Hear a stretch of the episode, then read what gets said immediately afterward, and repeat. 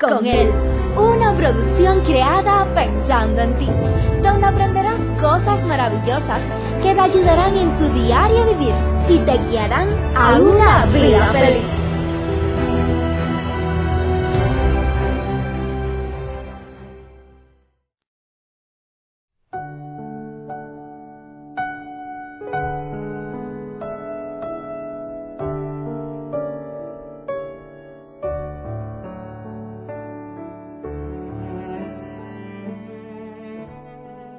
Cuando hay alguien que te ha hecho daño, te ha maltratado, te ha hecho mal, te ha hecho sufrir. Cuando a esa persona, lejos de castigarla, lejos, de ver que a ella le suceden cosas quizás malas, lejos de esas cosas, tú ves que a esas personas lo que le pasan es cosas buenas, lo que le llegan son bendiciones. ¿Cómo te, cómo te sientes tú? ¿Te enojas?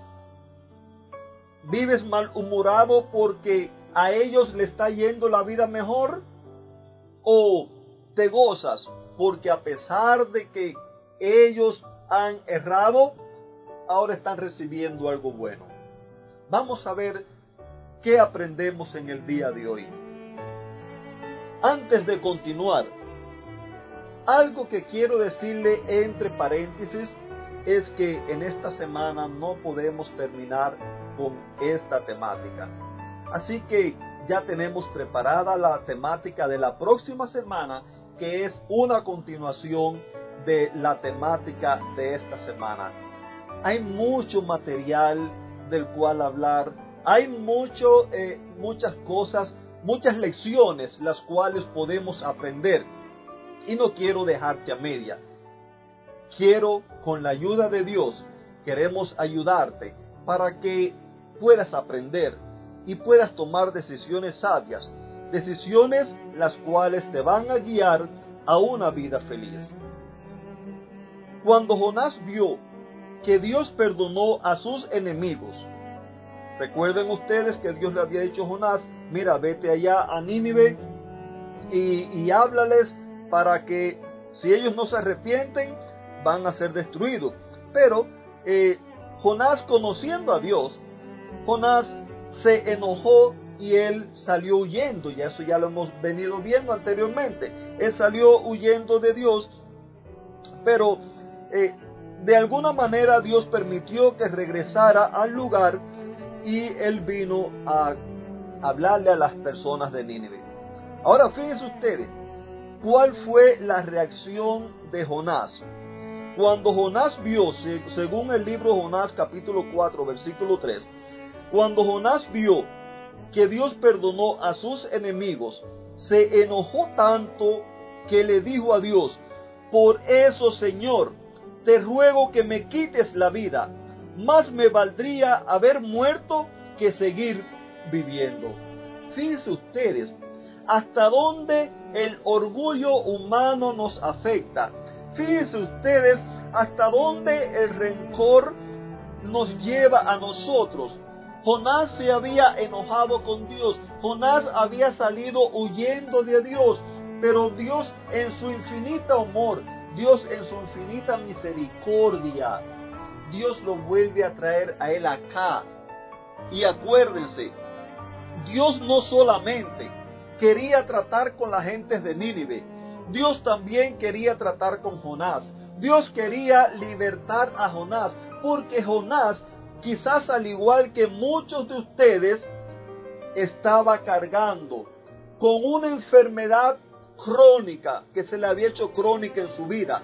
Fíjense si era crónica que cuando él ve que los ninivitas son perdonados, ya Dios ya no los va a destruir, entonces él se enoja a tal punto con Dios que él le reclama a Dios, quítame la vida, no quiero seguir viviendo, me es mejor estar muerto que estar vivo.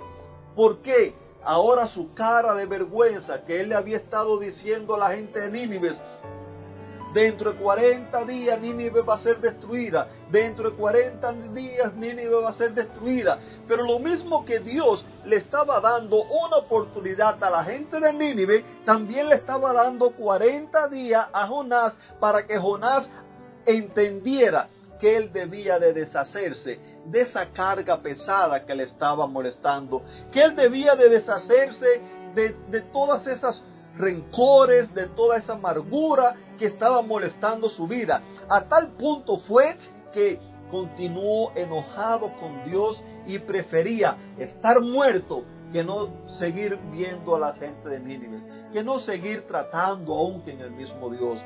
Ah, mi querido amigo, esa es la triste realidad del ser humano cuando no ha dejado que Dios transforme su vida.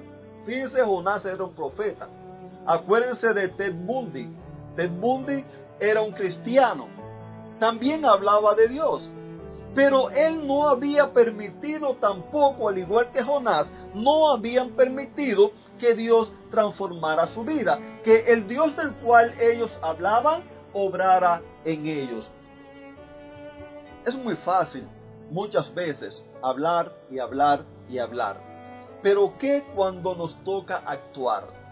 Y, precisamente la semana que viene vamos a estar hablando un poco más exactamente de esto que estamos hablando ahora. ¿Qué cuando nos toca actuar?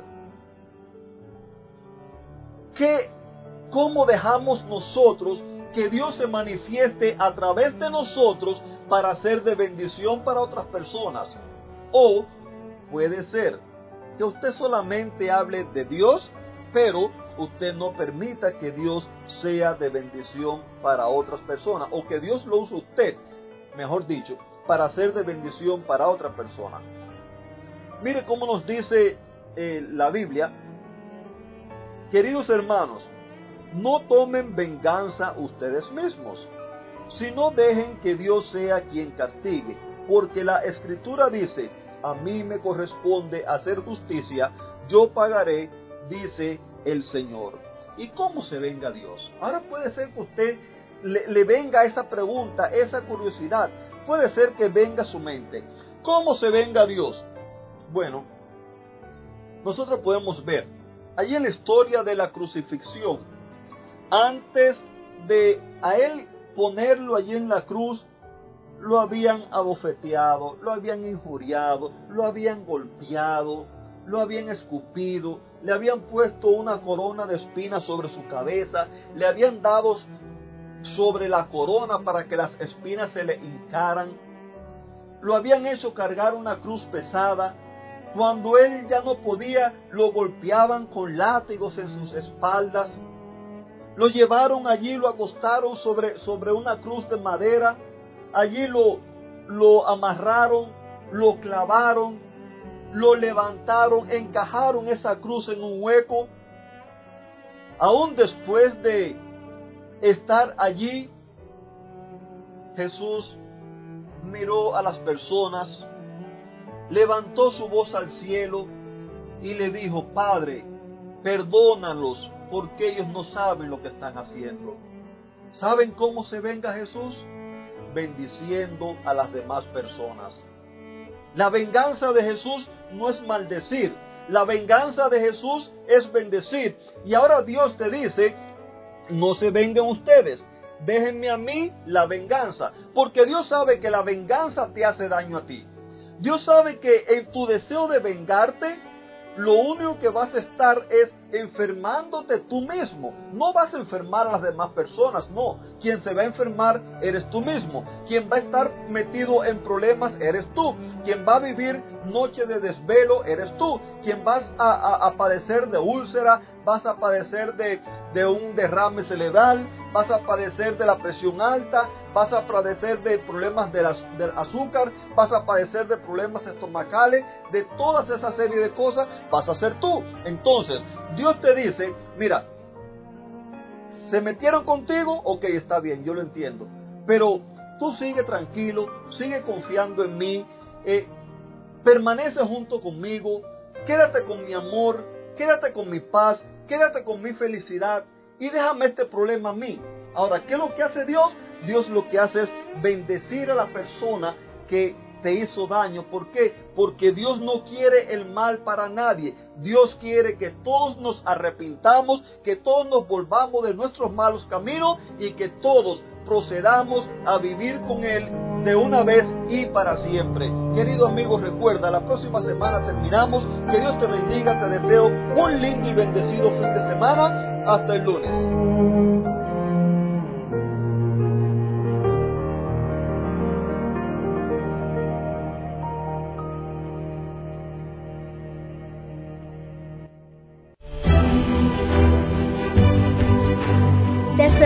en una próxima emisión. Recuerda que nos puedes encontrar en nuestras plataformas digitales iBots, Anchor y Facebook bajo el título Vívela con él. Que la paz, el gozo y la bendición de Dios sean contigo.